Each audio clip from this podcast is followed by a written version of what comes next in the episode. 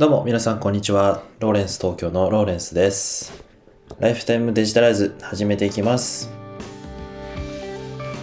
皆様いつもご視聴ありがとうございます。このポッドキャストではデジタルなものに魅力や親しみを感じ、毎日をもっと楽しくデジタライズということをコンセプトに、最新のニュースやコンテンツの情報から僕なりの情報をお伝えさせていただきて、リスナーのあなたが毎日を元気に送れるような放送をさせていただいております。え今日は3月27日の朝8時23分に収録しております。おはようございます。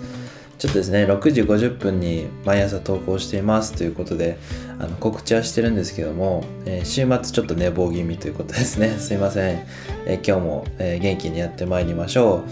今日の東京の天気はすごく晴れていて、めちゃくちゃいい天気ですね。あの体を動かして、えー散歩でもしたいな。ちょっとランニングでもしようかなっていうふうな風に思っております。若干花粉症気味の症状が出てきたのでちょっと気をつけたいなという感じなんですけどね。まああの皆さんいかがでしょうかね。素敵な一日にしていただければなというふうに思っております。えで今日ご紹介いたしますのがあのまた TechCrunch の記事からなんですけどもえっとツイッターのねジャック・ドーシーさんのつ初めてのツイートがあの3億円で売買されたっていうその NFT マーケットプレイスの Valuables Valuables っていうのはどんなものなのかっていうのをちょっと紹介したいと思います。その Valuables っていうのを通してジャック・ドーシーさんのその初めてのツイートっていうのがこうオークションにかけられたわけなんですけど、まあ、どんな仕組みでね動いていてどういうふうにこうお金が分配されていくのかとかですねお話しさせてもらってで最終的にこのツイートどんな風な形で、えー他の人の手に渡ったかみたいな記事が書いてありましたのでお話をまとめていきたいと思います。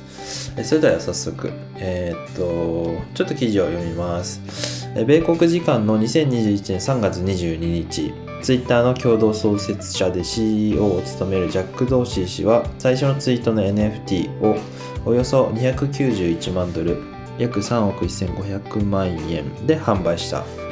ドーシー氏のツイートによるとその後販売で得た資金は非営利団体ギブダイレクトリーに寄付したという。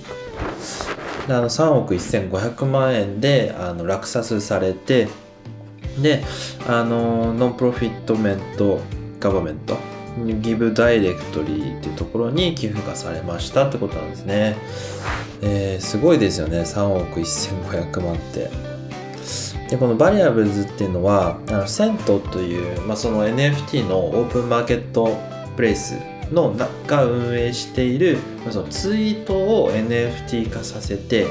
えー販売する、まあ、オークションにかけることができるっていうようなサービスを提供しています。で、まあ、具体的な使い方っていうのは簡単で、まあ、Twitter のそのツイートがあるじゃないですか。そのツイートの URL とかをまあ、コピーペーしといてで MetaMask っていうその仮想通貨のウォレットを接続させあの Valuables を接続してあの金額を設定して、まあ、オファーするっていう感じですね。非常に簡単です、まあ、ちょっと日本語対応はまだしてないようなんで分かりにくいとこはたくさんあるかもしれないんですけどあのすごくシンプルな感じになってます。でどんどんこう下に、えー入札者のですね金額が表示されたりなんかしてあのまあえー、とオークションがこうなされていくっていうような感じですね。であの入札した人は、えー、とその分の、えーお金みたいなのをウォレットに入れておかないとこう決済があの承認がされたらすぐにこうお金が引き落としみたいな感じになるのでずっと入れておかなきゃいけないっていうデメリットがあるみたいですね。でその落札金額のね3億1500万のうち5%がバリアブルの手数料。で、えっと、再販売の場合要はそのツイートを、えー購入した人が、えーその誰かに販売しようみたいになった時にその販売額の87%が販売者。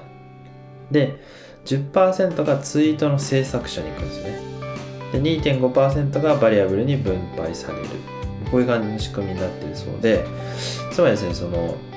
えーと、二次販売されても、えー、ツイートを作った人に、えー、常にこう10%分配されていくっていう仕組みになっているのでこれ非常に面白いんですよねだからあの二次販売した人87.5%分もらえるんだけど10%以上ですね手数料を持っていかれるっていう仕組みになっているそうですめちゃくちゃ面白いですね。で、なんか2020年12月にローンチされたということで最近のサービスなんですよね。まあ、仮想通貨真っ只中みたいなサービスなんですけど、で他にもですねいろいろな、えー、ツイートが、えー、今販売されていて、まあ、その NFT という業界自体があの仮想通貨の盛り上がりとともに、えー、注目が集まっているということでねあのデジタルアートが75億円で売却落札されたりとか、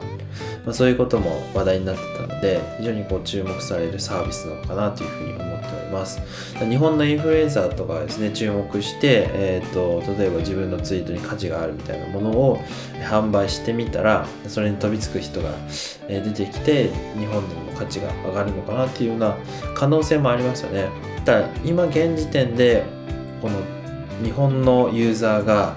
えー、このツイートになんでお金払うのみたいな感じの、えー、お話だと思うんですよね。だからちょっとあのピンとこない場面がたくさんあるかと思います。その NFT というのはですね、えーと、デジタル上でその自分の所有権をですねこう、えー、証明することができるというですね、まあ、画期的な技術で、要はあのデジタルってコピペいっぱいできちゃうと思うんですけどコピペしたとしても、えー、そのコピーされてないでオリジナルなものということをですね証明することができるので要はそのお金の価値の資産価値としてですね証明することができるということで今、ま、テクノロジー界隈で注目されているものなんですよね。今後このバリアブスとかみたいにいろいろなものと紐付けてユースケースがたくさん出てくるのかなというふうに思いました。まあ、今日はですね、 TechCrunch の日本版からあの Valuables ってどんなサービスなのかということで、まあ、ツイートがあの3億1500万で販売されましたというような記事でご紹介をさせていただきました。えー、もし気になる方はですね、概要欄に、えー、ニュース記事を貼っておきますので、是非ご覧いただければなというふうに思います。えー、最後まで聞いていただいた方は、いいね、コメント、フォロー、どうぞよろしくお願いいたします。お待ちしております。個人スポンサー枠もですね、あの販売させていただいておりますので、えー、ぜひ、えー、よろしくお願いいたします。えー、それでは最後まで聞いていただいてありがとうございました。また明日も聞いていただければと思います。ライフタイムデジタルでした。ではまた、バイバイ。